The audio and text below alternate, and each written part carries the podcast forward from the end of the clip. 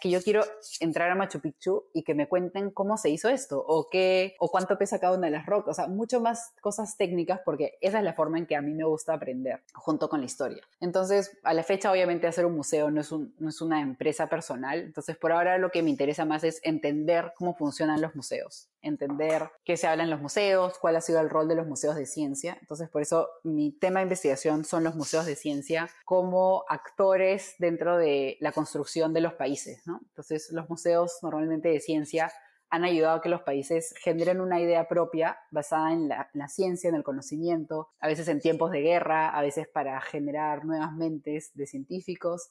Y, en general me baso en esta historia del Museo Interactivo que tuvimos en Perú, que cerró en el 93. Y me parece una historia interesante de conocer, me parece interesante conocer en qué ambiente en Perú se abrió un museo eh, interactivo, en qué ambiente también se cerró y conocer un poco más los detalles, porque creo que la mayoría de nosotros no conoce la historia de este museo, que además fue, un, fue eh, si no el primero, uno de los primeros en Latinoamérica. Entonces, también conocer algunos aspectos en los que hemos sido los primeros, creo que nos ayuda mucho para poder tratar de volver a retomar este tipo de proyectos que son tan grandes y que son tan ambiciosos.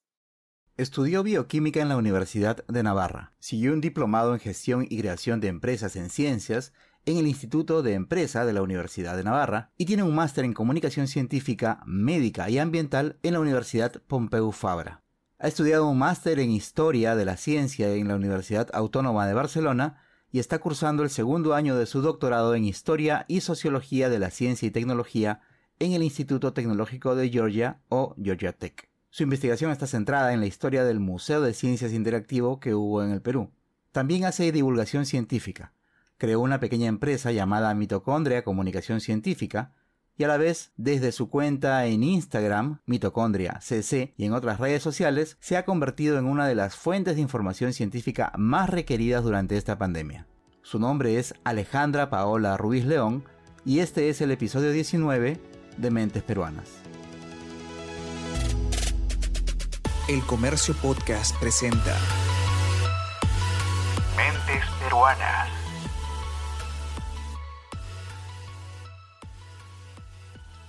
¿Cómo consideras que ha reaccionado la ciencia peruana ante la pandemia? Bueno, creo que, eh, aunque obviamente vemos que en la, la pandemia ha demostrado que había muchas brechas, muchas fallas, muchos espacios donde no teníamos los suficientes recursos, o sea, donde la ciencia peruana y donde las instituciones peruanas, tanto de investigación como de salud, no han llegado, ¿no? Pero yo creo que en general ningún país del mundo, con ciertas excepciones, ha llegado a, cubrir todos los aspectos.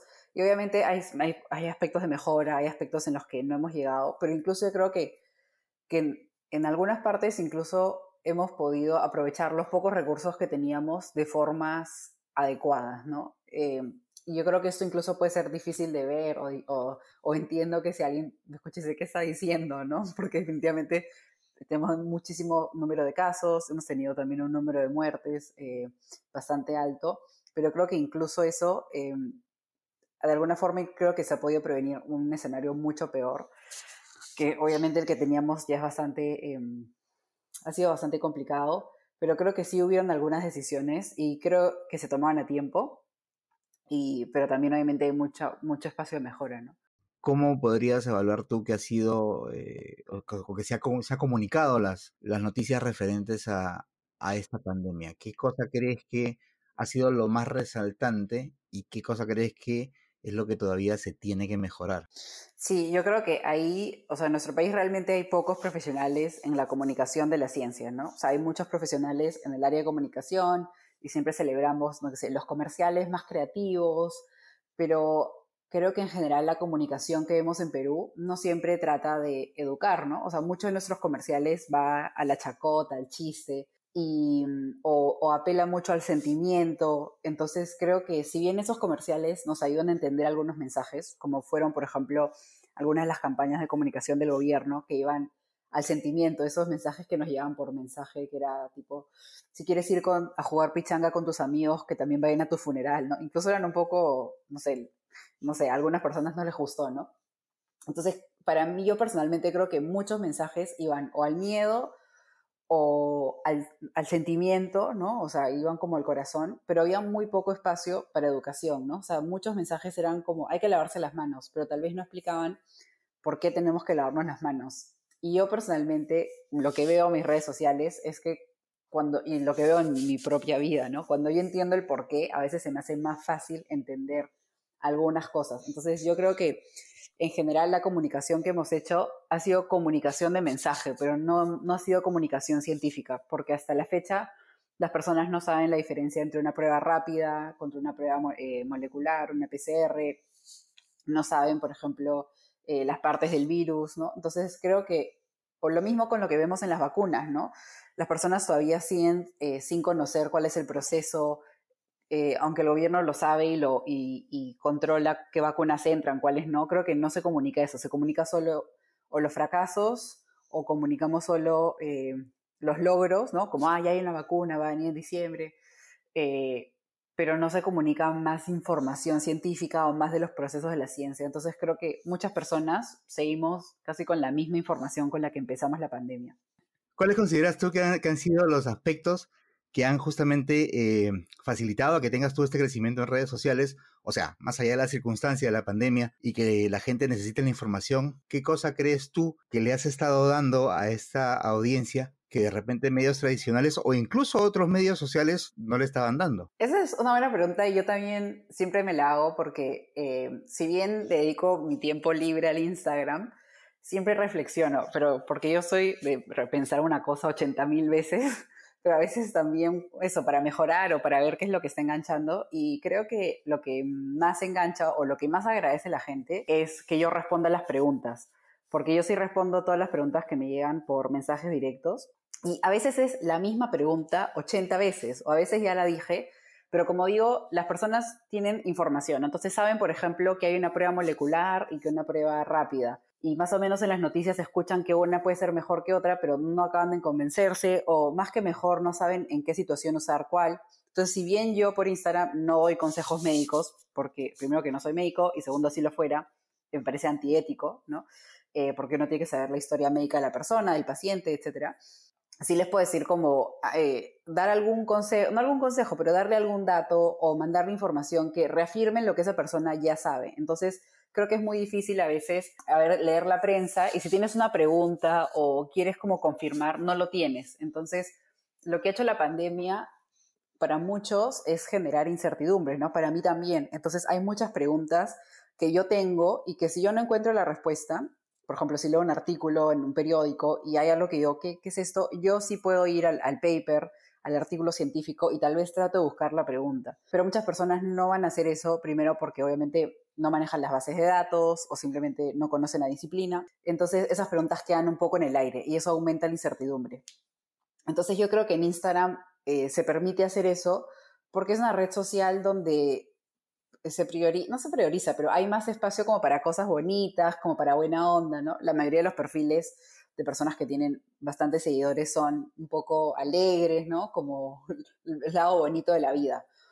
En cambio, por ejemplo, Twitter yo veo que es una red donde hay como mucha burla, mucha también mucha chacota, ¿no? Entonces creo que si una, persona hace una pregunta de forma honesta, eh, hay un poco de miedo de que la gente se va a burlar de ti. Entonces creo que Twitter, por el, ni siquiera por el formato, porque el formato me parecería perfecto para, para preguntar, sino por el ambiente que hay en Twitter. Y yo realmente tengo Twitter hace pocos meses, entonces recién lo noto, ¿no? Como que hay un ambiente de eso, de de burla. Entonces, a veces para las preguntas eh, no me parece el mejor ambiente. En cambio, en Instagram, que he podido desarrollar un poco un, espacio donde la gente pueda preguntar al cosas que yo ya estoy explicando y donde yo también me puedo corregir de forma mucho más automática.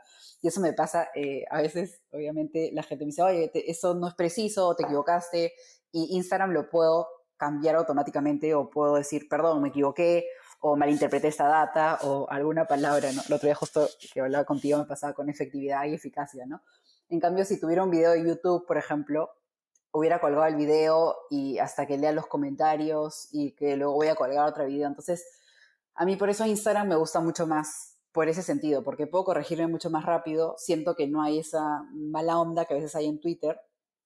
Como hay muchos más expertos, a veces siento que en Twitter tienes que ser mucho más preciso porque siempre va a saltar alguien a decir, no, yo tengo un PhD en esto y no es exactamente lo que dices. Y yo creo que en comunicación eh, siempre vas a perder alguna información, porque al final lo que quieres es que llegue al público general. Yo no quiero escribir una tesis sobre el coronavirus en Twitter, ¿no? Entonces, a veces creo que ahí la crítica entra, no, te faltó decir esto, sí, pero tal vez al público general ese detalle no le interesa o no le aporta, o lo puedo explicar otro día, porque ahorita lo voy a apabullar de información.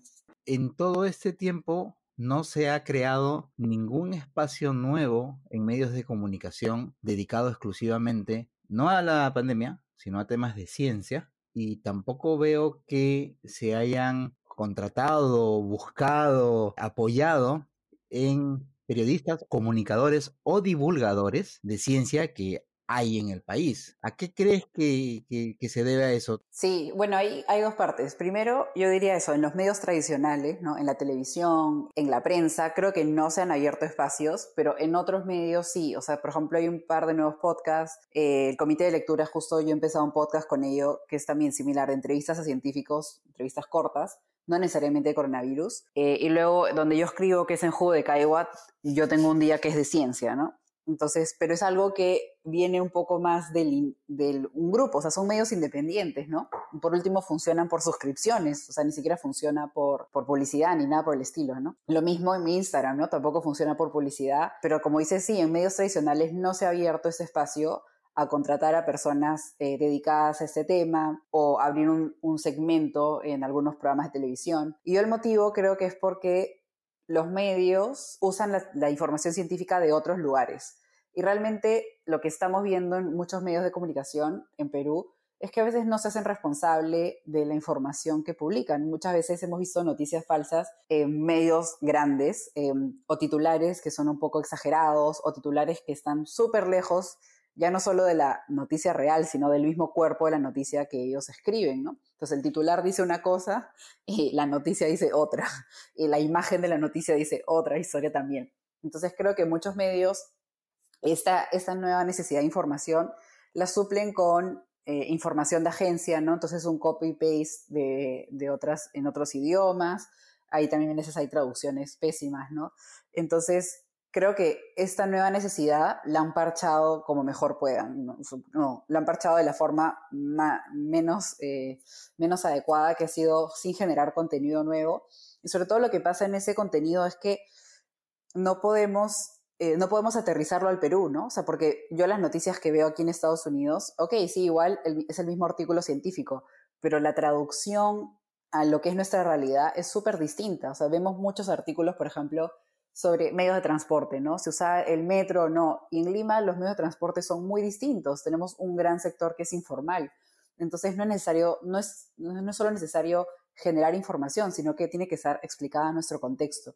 Y otro tema creo que también es eh, en los medios de comunicación, que muchas veces a mí me han llamado, por ejemplo, noticieros, ¿no? Toda esta semana a veces se salía noticieros, es que siempre llaman a personas diferentes. Entonces, seguimos sin tener como que una idea de quién es un divulgador científico o quiénes son, ¿no? Entonces, si van a hablar algo del Ministerio de Salud, llaman a alguien del Ministerio de Salud, si van a llamar a alguien de otra y otra. Y en general los propios periodistas hacen las preguntas, pero no es como que un divulgador científico que podría hacer algunas preguntas mucho más precisas o que podría explicar algunos términos más precisos. Entonces, eh, y creo que ahí está la diferencia. Creo que un divulgador, un comunicador, eh, es muy diferente a alguien que solo está dando noticias, porque al final lo que quieres es que la persona no esté informada tanto de lo que esté pasando, sino que también reciba alguna información, reciba alguna educación, porque venimos, como tú decías antes, ¿no? Venimos repitiendo términos que son científicos, que son especializados, ¿no?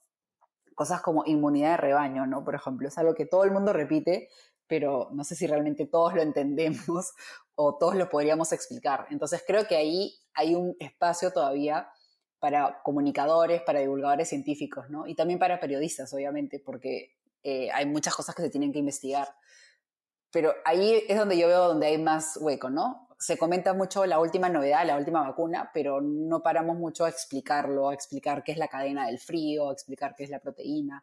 Y ahí creo que es donde yo en Instagram son los temas que tal vez me gusta explicar un poco más, ¿no? O sea, detenerme un poco más en esos conceptos antes que sigamos repitiéndolos y que sean vacíos existe el temor, por lo menos desde mi parte, y yo he conversado con algunas otras personas con, con las que compartimos este temor, de que cuando la situación se normalice, con o sin vacuna en el corto o mediano plazo, probablemente el interés en temas de ciencia vaya a disminuir. ¿Cómo podemos hacer para que el interés por la ciencia entre de una vez por todas en la agenda, sobre todo de quienes toman las decisiones, de nuestras autoridades, y teniendo en cuenta que en unos cuantos meses más vamos a tener elecciones? Sí, yo creo que la ciencia es algo que está en la cartilla de votación de las próximas elecciones claramente y tendría que estar. Y yo por mi parte creo que voy a hacer todo lo posible porque esté, o sea, en el sentido de que no forzarlo, pero sí decir a las personas, hoy es algo importante que tiene que estar en el panorama cuando decidimos nuestro voto, ¿no? Tanto ciencia, cambio climático y, otros, y otras tantas disciplinas, epidemias, eh, sistema de salud, etc. Y creo que, eh, como dice Sila, puede ver que disminuye el interés por la pandemia en sí mientras vaya pasando, pero creo que en verdad la ciencia está en tantas cosas que nos rodean que sí todavía se puede generar el interés, ¿no? Y ahí lo clave, a mí me parece, es que al público le gusta mucho eh, entender o saber un poco más de las cosas que son cotidianas, ¿no? Porque igual, por ejemplo, ir a la luna, son puntos que cada cierto tiempo sale algún nuevo cohete, hay alguna nueva misión, pero obviamente no estamos tan al tanto a menos que seamos eh, muy fans de una disciplina. Entonces hay algunos hitos que sí como capta la atención de todo el mundo, ¿no? Pero eso no significa que otros hitos más pequeños no podamos relacionarlos con nuestro día a día sí creo que em, al inicio de la pandemia muchas personas me decían, wow, estás ahorita en la, extra, en la cresta de la ola y vas a poder captar este interés de la gente. Y yo decía, no, siendo optimista eso no va a pasar.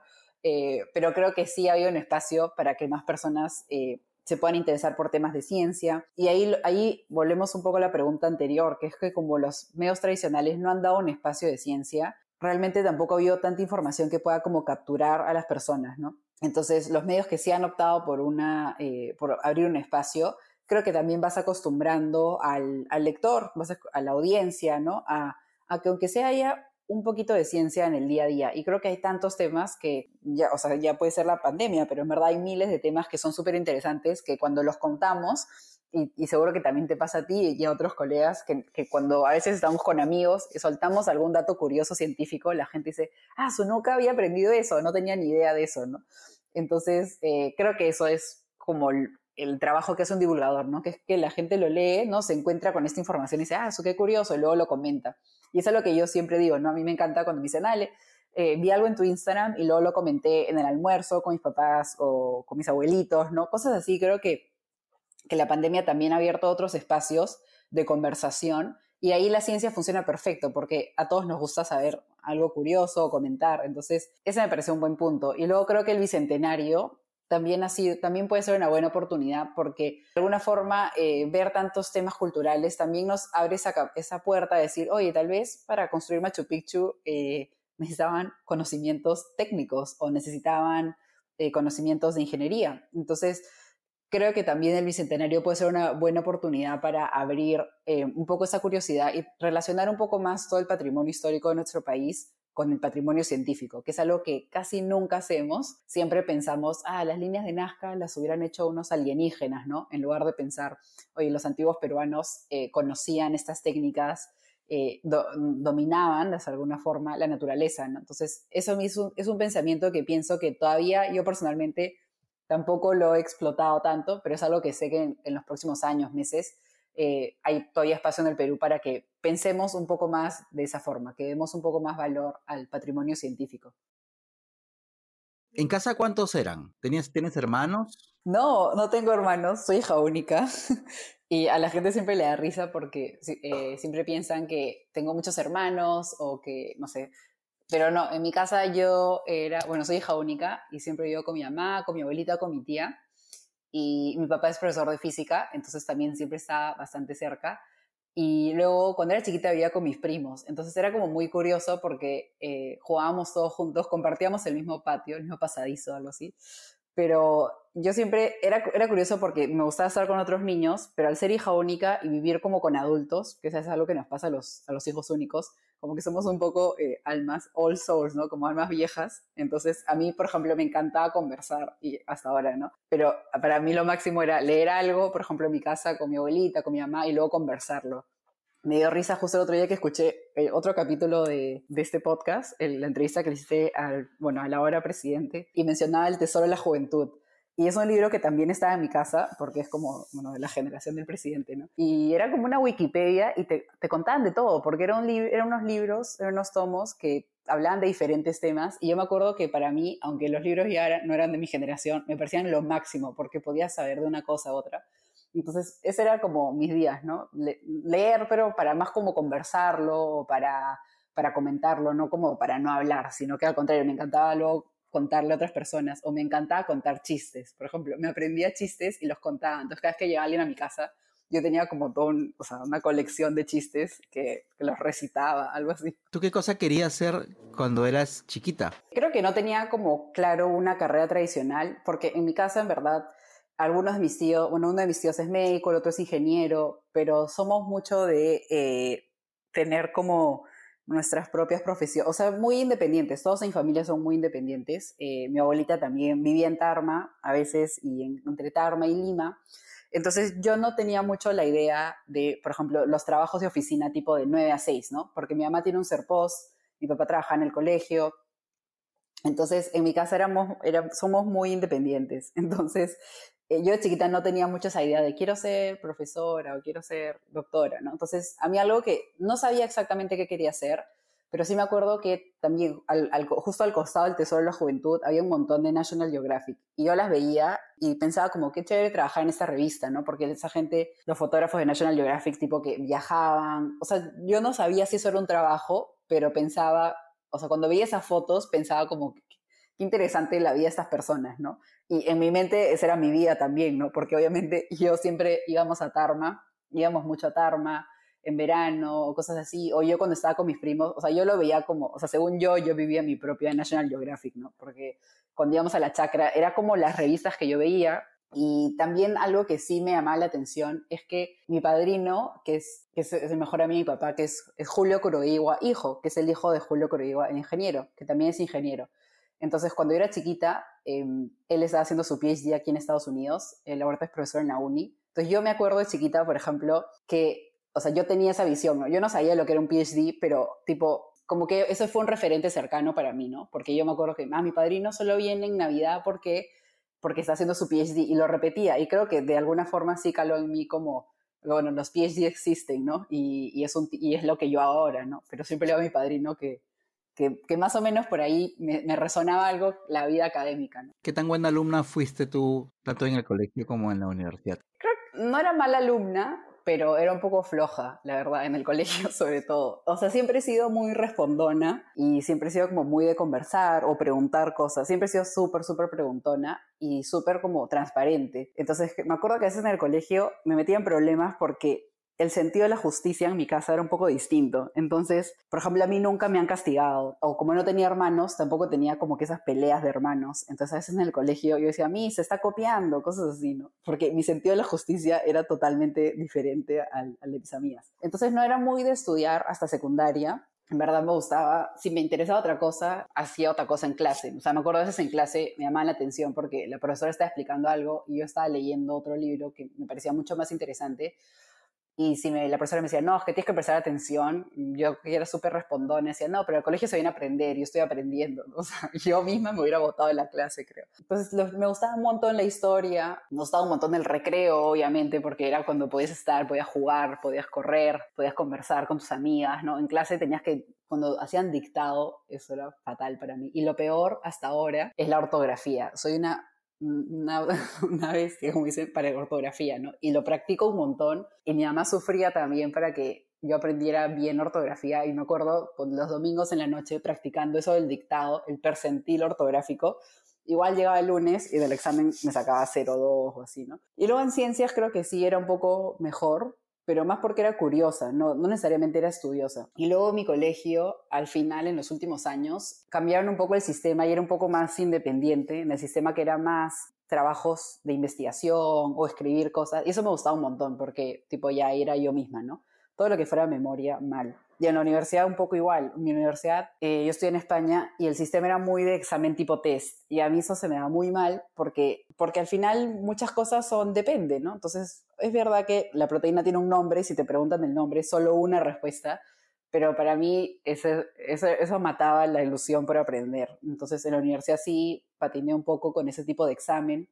En cambio ahora en Estados Unidos, que es todo tipo de escribir, que es mucho más conversar, es mucho más debate, eh, yo siento que aprendo mucho más y creo que ese es el formato que a mí me hubiera gustado aprender en la universidad. Vas acercándote al final de tus estudios en el colegio y ya tienes que empezar a decidir qué cosa es lo que vas a estudiar. Yo algo que siempre más o menos supe era que me quería ir a estudiar afuera, porque mis primos mayores eh, estudiaron en Estados Unidos y la verdad que yo no tenía mucha relación con ellos cuando era chiquita porque ellos estaban aquí en Estados Unidos, pero yo me acuerdo cuando venían en Navidad, tipo a mí me parecían a lo que superhéroes, ¿no? Porque me parecían lo más inteligente del mundo y en verdad son súper inteligentes y creo que eso desde chiquita más o menos marcó la idea que yo decía, yo me quiero estudiar fuera, ¿no? Lo mismo también porque mi padrino hacía el PhD afuera, pero en verdad nadie me decía nada mucho.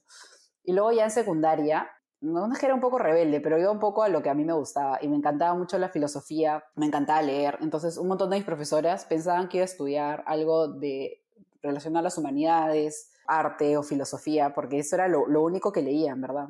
Por ahí leía cosas de biología, pero no mucho. Y luego, en tercera secundaria, eh, viajé con mi mamá, nos fuimos de mochileras un poco a Europa y en, en, el verano, justo cuando cumplí 15, y ahí mi mamá como que sí se, no se encargó, pero sí hizo bastante hincapié en que fuéramos a ver universidades. Y visitamos algunas universidades, no como para verlas, simplemente para, para curiosar, curiosear, ¿no? Y nos metíamos, nos metimos a algunas clases, cosas así, y preguntábamos, ¿no? Porque algunas de, de los familiares que visitamos allá trabajaban en universidades o mis primas estudiaban, entonces como que sí hubo, o sea, sí ese viaje que hice en tercero secundaria, fue definitivo en el sentido que yo pensé, ah, mira, sí y, yo me puedo ir a estudiar a Europa o puedo buscar una beca. Es algo que en verdad te abre la visión, ¿no? Y creo que ahí mi mamá hizo bastante porque no fue tanto ir a lugares turísticos, sino fue, fue un viaje bastante cultural. Entonces ya cuando volví, es más, me cambié de colegio, me cambié de cuarto y quinto de secundaria de colegio porque mi colegio de toda la vida estaba en Surco y yo vivo en Lince, entonces era un viajezazo. Y me cambié a un colegio que estaba mucho más cerca de mi casa. Y ahí fue, en el nuevo colegio, eh, me cambié sobre todo porque por el tráfico no podía estudiar francés. Y yo pensé que si me quería ir a estudiar a Europa, buscar una beca, me iba a venir bien el francés. Entonces me cambié cuarto y quinto mis amigas obviamente me decían, oye, pero la fiesta de prom, ¿no? Como que todo el feeling, y a mí no me importó mucho, la verdad. O sea, en ese momento pensé, bueno, si son mis amigas, van a seguir siendo mis amigas, y me cambié de cole. Y ahí en el nuevo cole, la directora de mi colegio, que es Carmela Espilla, me dijo, ¿qué vas a estudiar? Y como era un cole chiquito, porque éramos 25 en mi promo, creo, podía saber la vida de todo el mundo, ¿no? Entonces ahí ella fue la que me dijo, ¿y por qué no te vas a España? Y yo, ¿por qué? Porque no tenemos plata, ¿no? Este, no tenemos plata, eh, ¿cómo me voy a ir? Me dijo, no, busca las becas. Y le dije, ¿dónde? Y me dijo, busca, entra a la página de la universidad. Y al final fue así como me fui, me fui a España con una beca de la universidad, me fui a Navarra a estudiar y en verdad ella fue como que la que, la que me metió por lo menos el bichito, ¿no?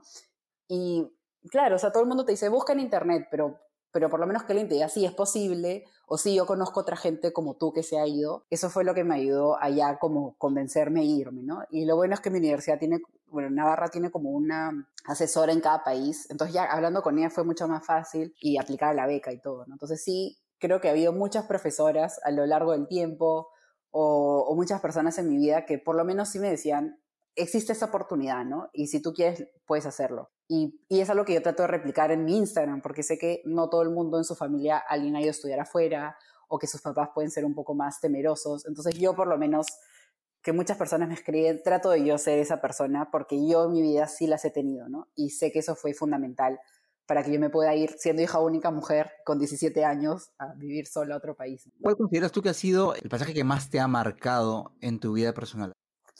Eh, yo creo que ha habido varios puntos, en verdad. De hecho, cuando, o sea, cuando fui a España, que tenía 17, fue un, gran cambio. Fue de pasar a tener súper buenas notas en el colegio a, eh, ver un desfase de información, porque obviamente el sistema español y con el año extra de bachillerato, la gente en mi clase estaba un año adelantada de lo que yo estaba. Entonces, ese sí fue un, golpe duro. Luego eh, me fui a Barcelona y ahí, yo nada más acabar la carrera después de un semestre hice el máster en comunicación científica, porque yo ya sabía que quería hacer comunicación científica. Entonces, ese fue un buen, ese máster y esa experiencia en Barcelona y las prácticas que tuve, los trabajos que tuve, fue un buen mensaje de decir, este, este es un camino posible, hay trabajo en esta disciplina, eh, tienes las herramientas para hacerlo, ¿no? Porque a veces creo que queremos cosas, pero no nos sentamos a decir, oye, ¿puedo ser bueno en esto o qué me falta para ser bueno en esto, ¿no? Entonces creo que esa experiencia en Barcelona fue como conocerme un poco más de forma profesional, porque también fueron mis primeros trabajos.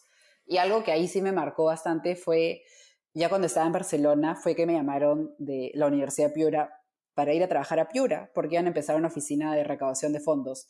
Y fue una decisión que para muchos de mis amigos o para mi jefe en España le causó intriga, porque yo tenía ya más o menos un trabajo allá, tampoco estaba asentada porque tenía 21 años creo, o 22, pero a mí sí me interesaba volver a Perú, tal vez no inmediatamente, pero sí a un, a un largo plazo. Pero lo que fue decisivo para mí fue que no iba a volver a Lima, porque yo ya pensaba que me gustaba trabajar en museos de ciencia, en comunicación, y pensaba que son proyectos que son a nivel de país. Entonces, yo siendo de Lima, siento que yo ya conocía Lima, pero que en verdad me faltaba conocer otras partes del Perú y ir a trabajar a una universidad, a otra región del Perú, creo que fue una buena oportunidad, porque al final las universidades son más o menos similares en todos los lugares, es un mismo ambiente, ¿no? Y creo que podría ser un poco diferente a un trabajo. Entonces yo me fui a Piura casi dos años y medio y eso cambió totalmente el tipo de experiencia que tenía. Primero porque el trabajo no tenía mucho que ver con lo que yo había estudiado, entonces aprendí un montón de temas de comunicación, de sobre todo comunicación institucional, y luego que Piura es, genial, se come buenazo, el clima es súper rico, y ahí puede empezar este proyecto que tenía, que era Piura Conciencia, que eh, realmente fue un proyecto fuera del trabajo en sí, era un proyecto más de voluntariado, pero que luego creció un montón. Entonces creo que fue, ese proyecto fue clave para mí porque fue el momento en el que pude poner todo lo que había aprendido en práctica. Y, el proyecto creció mucho hasta tener los eventos más grandes, venían dos, 2.000 o 3.000 niños, ¿no? Entonces es un proyecto que por lo menos me, ayuda a demostrarme a mí misma que lo que me interesaba, que era hacer divulgación científica, tenía un espacio en Piura eh, que yo podía hacerlo, porque, porque también era, era un proyecto grande, y creo que en Lima, por ejemplo, no lo hubiera hecho de la misma manera. Entonces, para mí eso fue, Piura fue bastante decisivo, ¿no? Y luego ya me fui a Barcelona otra vez un año, pero ya fue diferente porque yo ya tenía experiencia, entonces cualquier otra experiencia que tenía, ya yo ya iba como un poco más con cancha, ¿no? Y ahora en Estados Unidos creo que todo eso me ha ayudado a tener una visión mucho más amplia del Perú, ¿no? Y creo que si me gustaría volver, eh, no sería Lima, sería definitivamente a otra región, tal vez ya no Piura, pero me encantaría, por ejemplo, irme a Arequipa o Cusco, ¿no? O a otra región del Perú que, que me ayuda a tener una visión mucho más amplia y no tan centralizada. ¿Cómo te distraes? ¿Tienes algún pasatiempo, algún hobby? Sí, la gente piensa que no me distraigo o que no duermo, ¿no? Pero hago las dos y lo hago un montón, en verdad. Eh, primero que me quedo dormida en todos sitios, pero no por cansancio, sino que yo siempre se me ha sido fácil dormir. Entonces, a mí me encanta, después de comer tipo 15 minutos, pero puedo dormir en una silla, puedo dormir parada, creo. Y para distraerme, a mí el Instagram me distrae un montón y creo que, como, que también de alguna forma he acostumbrado o mal acostumbrado a mis amigos virtuales, eh, que odio la palabra seguidores, a que no estén acostumbrados a que siempre publique a la misma hora o que si no publico un día la gente me dice, dale, ¿qué pasó? ¿Estás molesta? No, no pues saben que yo hoy día que no publico porque porque no todo tiempo o porque no me provoca. Entonces realmente cuando publico en Instagram me río, me río un montón haciendo los propios videos. Eh, las preguntas que me mandan luego también son de lo más surreales. Y luego me gusta andar un montón. Me encanta salir. Normalmente en épocas prepandémicas me gusta ir mucho a tomar una cerveza o algo así. Y ahí creo que me gusta mucho eso, acabar clase, ir a tomar una cerveza con mis amigos, o ir a comer, o cocinar me gusta mucho estar con otras personas. Entonces, ahorita obviamente es difícil por el tema de la pandemia, pero hay gente que cuando está estresada necesita su tiempo libre, o sea, su tiempo a solas. Pero yo estoy tan, no, no tan sola, eso suena horrible, pero como la mayor parte de mi día estoy leyendo, escribiendo, o sea, mi trabajo es en solitario, ¿no? Entonces, todo lo que sea no trabajar, lo hago con personas, ¿no? Porque así es la forma en que yo como eh, me distraigo, hablo otras cosas, ¿no? Lo bueno es que mis amigos eh, tienen bastantes temas de conversación también. Cuéntanos un poquito más, tú estás interesada en el tema de los museos. Cuéntanos un poquito más ¿Qué cosa es lo que tú quieres hacer al respecto? Eh, a mí me encanta ir a museos, es algo que me apasiona. O sea, realmente cuando viajo siempre voy a museos y es más, a veces a unas escalas complicadísimas solo para parar un día, ir a un museo, ¿no? O sea, salgo del aeropuerto, voy al museo que quiero y regreso. Y ni siquiera veo a veces otras cosas de la ciudad ni me quedo a dormir. O sea, yo lo vivo por los museos, me encantan. Y obviamente en Perú tenemos algunos museos y en el tema de museos de ciencia tenemos algunos museos, en la historia natural, eh, los zoológicos, también hay gente que lo considera en una categoría similar, pero creo que en Perú tenemos tanto, tanto por descubrir en espacio abierto, o sea, tenemos un contacto con la naturaleza que a veces no lo valoramos, que yo que más que pensar que tenemos que tener tantos museos, creo que tenemos que tener espacios donde se replique esta experiencia museística, ¿no? Entonces, por ejemplo, uno de los pilares de Piura Conciencia, que era este programa que tenía en Piura, era cómo sería el día de un niño en Piura, ¿no? Si fuera un museo, o sea, cómo podemos replicar esa experiencia de ir a un museo que es como que, wow, te asombran las cosas dentro de la universidad. Y ahí creo que los que estamos en las universidades, a veces es nuestro día a día ver los laboratorios, o, por ejemplo, el campus ahí en Piura es un campus lindo de 130 hectáreas, ¿no? de bosque seco, y a veces uno se acostumbra a ver los venados, los pavos reales, pero para un niño eso es increíble. Entonces, en otros países eso lo tienen que ver petrificado, ¿no? O sea, tienen que ver algún espécimen de esos animales, pero en Perú podemos tener esa experiencia de conocimiento en muchos ambientes, ¿no? Incluso solo ir a la calle en Perú creo que es toda una experiencia, ¿no? Entonces, a mí me interesa más, o sea, me interesan los museos de ciencia, me interesa que haya un espacio en Perú que, donde la gente pueda ir y conocer más sobre ciencia que se ha desarrollado en Perú, más sobre la ciencia del día a día, pero que también pueda conocer lo que hablaba antes, que es el, patrimonio científico. Ahora, yo estaba pasando por alto un momento clave, que es cuando decidiste cambiar la ciencia por la comunicación de la ciencia. ¿Cuándo y por qué sucede eso?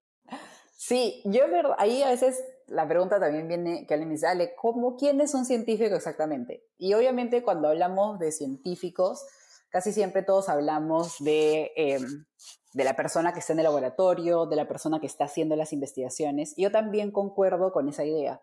Pero luego, en mis propias investigaciones y en mi propio trabajo, yo veo que si la ciencia no se comunica, eh, tiene patas cortas, ¿no? O sea, llega solo a una persona y a un grupo de personas. Entonces, de alguna forma yo sí considero, si bien no a la comunicación científica parte de la ciencia en sí, sí la considero parte de la generación del conocimiento.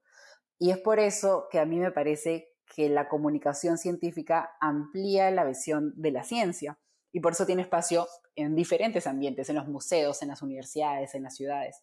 Entonces, yo ya en la carrera mi carrera era de cuatro años, que era bioquímica, y como en el segundo año de carrera tenías que tener unas prácticas. Y yo primero hice unas prácticas en un laboratorio de proteómica y dije, esto no es lo mío, porque a mí me gustaba estar en el laboratorio y de hecho algo bueno en mi universidad era que teníamos muchas horas de laboratorio, o sea, por lo menos eran tres o cuatro al día en laboratorio, entonces cogías un montón de práctica, pero también te ayudaba a ver cómo era el mundo real en investigación bioquímica. Entonces, por más que a mí me gustaba estar en el laboratorio, me encantaba estar ahí, como decían ahí, cacharrear, ¿no? O sea, hacer las mezclas, hacer las PCRs, todo. Pero en el momento que era como que ya hay que escribir, o hay que analizar, o hay que proponer, a mí ya se me había pasado la curiosidad. Entonces, em, alguien me dijo, Ale, hay como una cosa que es como divulgación científica, fácil te interesa.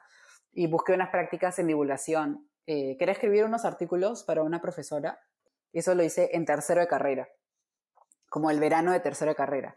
Y en cuarto de carrera, que teníamos que hacer la tesis, el cuarto año, cuando me tocó el asesor de tesis, que era en el área de neurobiología, yo le dije, a mí no me gusta investigar, o sea, a mí no me gusta estar en laboratorio, o sea, si lo tengo que hacer, lo tengo que hacer, pero si hay otra opción, si yo puedo hacer algo como más del área de comunicación, me gustaría mucho más. Y felizmente él entendió súper bien y entonces hice unos reviews. Y eso me ayudó un montón porque fue buscar toda la información, generar toda la información.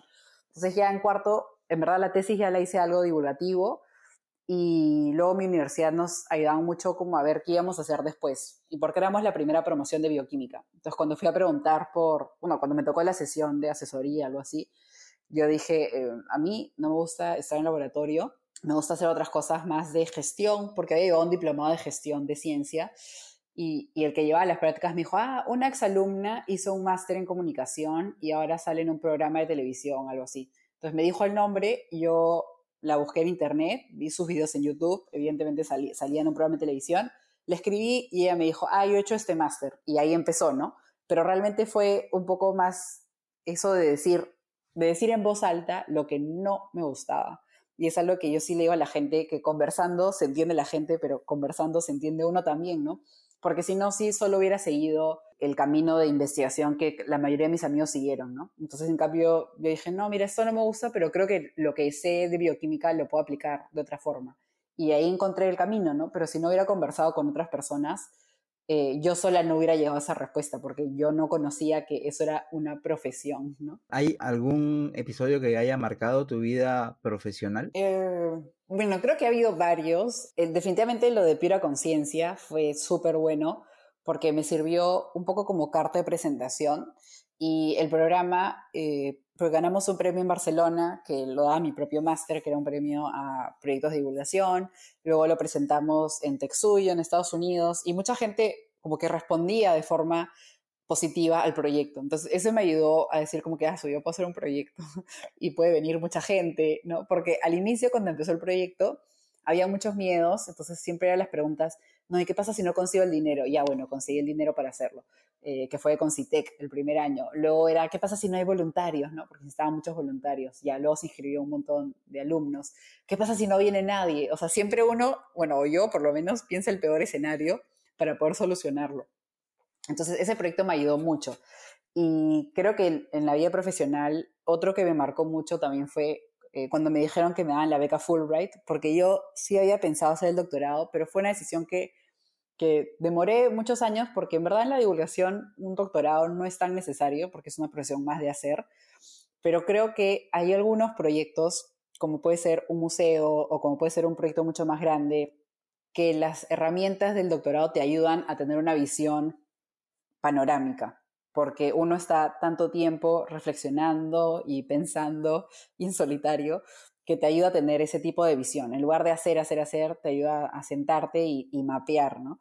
Entonces, cuando me dijeron que me dieron la beca Fulbright para venir aquí a Estados Unidos, ahí fue como que, wow, esto, esto va a pasar, ¿no? Y mis amigos de la universidad se ríen porque me dicen, o sea, la, la que, la que no hizo investigación, ¿no? La que se demoró en hacer el doctorado, porque yo empecé el doctorado el año pasado y mis amigos terminaron su doctorado el año pasado, mis amigos de la universidad. Entonces que yo iba como desfasada, pero mis amigos decían como, no, no es que se burlaban de mí, pero sí decían como, bueno, la que fue a su propio ritmo, la que hizo otras cosas, al final tiene lo que todos queríamos, porque en verdad, de alguna forma, la beca Fulbright es como un, la beca, ¿no? Para los científicos, para los académicos. Entonces, eso, eso me ayudó mucho a, a decir como que eso no solo me interesa a mí, o lo que hago no solo le interesa a, los niños que van a mis talleres porque tal vez no tengan nada más que hacer, sino que fue como un, esto, o sea, esto ya es verdad. Y creo que este año, que ha sido, la verdad que eh, bastante difícil en el sentido del trabajo y la pandemia, creo que también me ha ayudado mucho em, recibir algunos mensajes de algunas personas que me han dicho, eh, Ale, en verdad, aunque lo expliques súper sencillo, más que transmitir el conocimiento, creo que algunas personas eh, se, conectan conmigo en el sentido de que doy un mensaje un poco más sereno, o sea, hasta las noticias más alarmantes trato de decir, ya a ver, pero realmente esto, ¿qué significa? ¿no? O sea, realmente puede haber, sí, un brote de una enfermedad nueva en un país remoto, pero esto, ¿qué significa para mí? Entonces, esa tranquilidad, muchas personas me lo han agradecido mucho en la pandemia. Entonces, eso creo que me ha ayudado también a pensar el tipo de trabajo que hago. Y obviamente salí en la televisión, todas esas cosas son, son interesantes a uno mismo como lo remueven, pero sobre todo creo que ha ayudado mucho a las personas que siempre me han apoyado, porque yo lo que siempre he hecho no ha sido, primero que ni siquiera es un trabajo que existe en la mente de las personas, entonces ahí mis papás y mis amigos siempre han hecho un acto de fe, ¿no? En plan, bueno, a Ale le gusta esto y se va a dedicar a esto y seguro que le va a ir bien pero al comienzo no, pues no, no iba bien, ¿no? O, no había trabajo o, o, nadie le interesaba lo que yo decía. Entonces, eso de salir en la televisión o salir en algunos eventos o salir en un podcast como este, creo que más que me ayude a mí, me ayuda, me ayuda como una forma de agradecer a todas las personas que me han ayudado antes, a decir como que, ah, yo la ayudé cuando, cuando no tenía pues ni medio seguidor, ¿no? O cuando a nadie le contaba estas cosas que le interesan. Entonces, eso me parece bonito y creo que me ha ayudado a estar más cerca de mi familia y mis amigos ahora que no estoy ahí, ¿no? O que no he estado durante toda la pandemia. ¿Cómo ves tu futuro profesional? Bueno, ahí sí, este, creo que es difícil verlo. Ahorita, bueno, me faltan todavía tres o cuatro años de doctorado, o sea que esos tres o cuatro años, aunque yo soy de moverme mucho, ya estoy plenamente consciente que todo este tiempo voy a, estar aquí en Atlanta acabando el doctorado.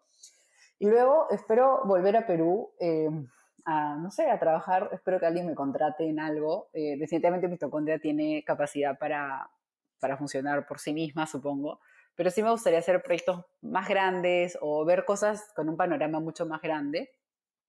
Pero la verdad que, no sé, creo que hay muchas oportunidades.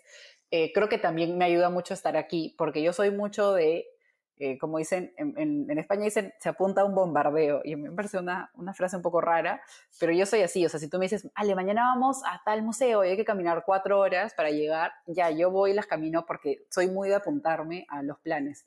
Y creo que si no tuviera el doctorado ahorita, ya me hubiera apuntado a los 80.000 planes que, que, salen por ahí, ¿no? Entonces creo que por lo menos saber que tengo que estar aquí y tener este proyecto que es el doctorado, que es a largo plazo, eh, me ayuda personalmente también a estar un poco más centrada en un solo tema durante tanto tiempo.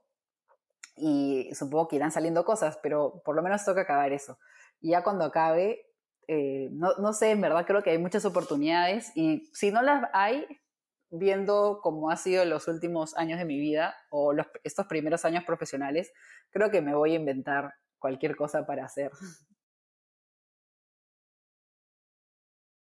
Si tú tuvieras que recomendarle tres eh, autores, tres libros a alguien que quisiera dedicarse a la comunicación científica, ¿cuáles les recomendarías? Eh, a ver, uy, ya, el que siempre recomiendo, que es una breve historia de casi todo, que es de Bill Bryson, que a mí me gusta mucho ese libro, lo recomiendo a todo el mundo, y no solo a los que se dedican a la comunicación, sobre todo a la gente que no tiene eh, tanto el hábito de leer o que, o que le gustaría leer más, porque creo que hay muchas personas que obviamente no les gusta leer y normal, o hay otras personas que piensan que tienen que encontrar el momento perfecto para leer. Y este libro de Bill Bryson, y en general casi todos los libros que él escribe, son como cada capítulo es separado. Entonces eso ayuda un montón porque te ayuda a leer un capítulo o una parte en un día y, no es como que tengas que tener toda la historia, sino con esa parte basta o, suficiente, ¿no?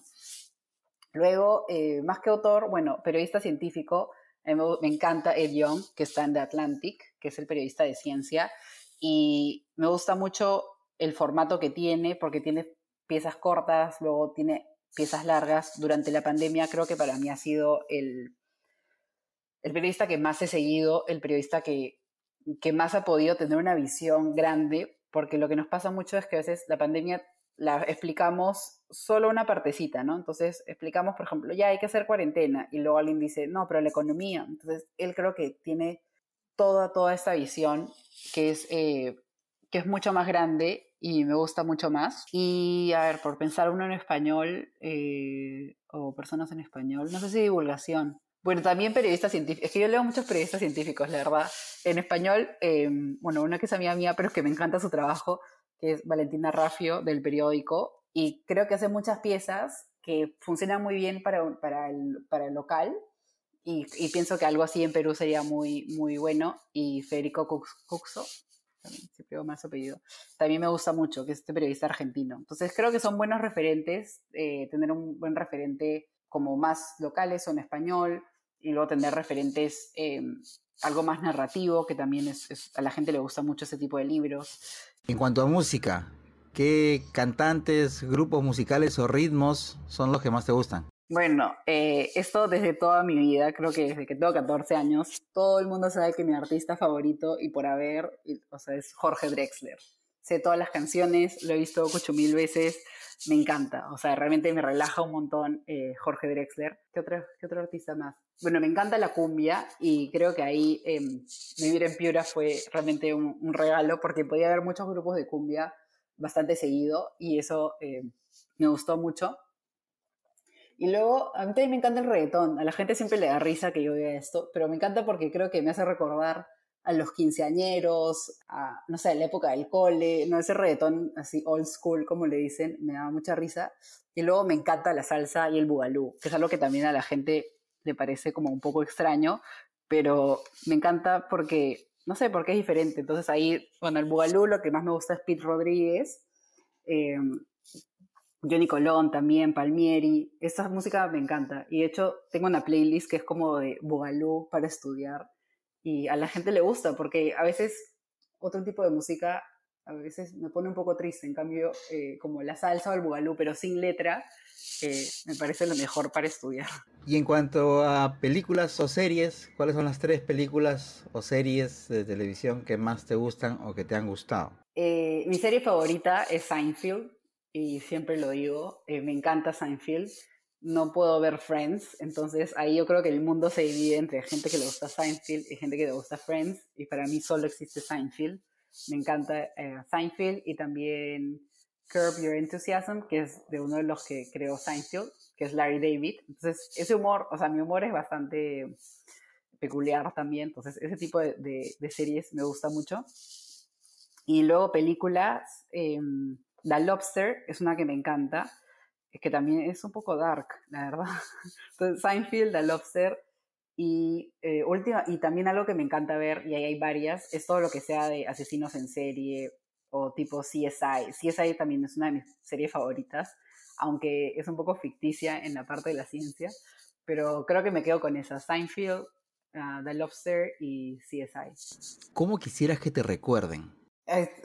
bueno, espero que todavía no me tengan que recordar, pero creo que me gustaría más que me recuerden como una persona alegre, aunque soy bastante renegona, pero creo que eso me gustaría. Y alguien que siempre tiene un tema de conversación, no, tanto porque no, porque no hay espacio para el silencio, pero creo que me gustaría mucho que la gente piensa como que, ah, cada vez que estaba con Alejandra conversábamos horas, ¿no? Creo, porque es algo que a mí me gusta y creo que es algo que me caracteriza. Entonces, siento que si alguien no, si alguien no me conoce, puede decir, no, Alejandra nunca habla, ¿no? Entonces, por lo menos pienso que si alguien dijera, ah, Alejandra habla hasta por los codos, siento que sí me han conocido bien.